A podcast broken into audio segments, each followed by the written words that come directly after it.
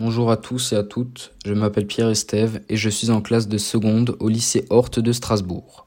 J'ai décidé de vous parler d'un événement qui m'a marqué durant l'année 2019 alors que j'étais en classe de troisième au collège de Truchtersheim.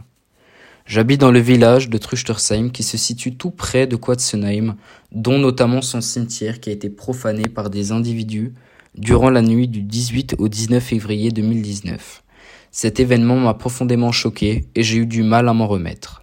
Des gens que je connais de ce village ont eu des tags de la croix gammée nazie sur leurs portes.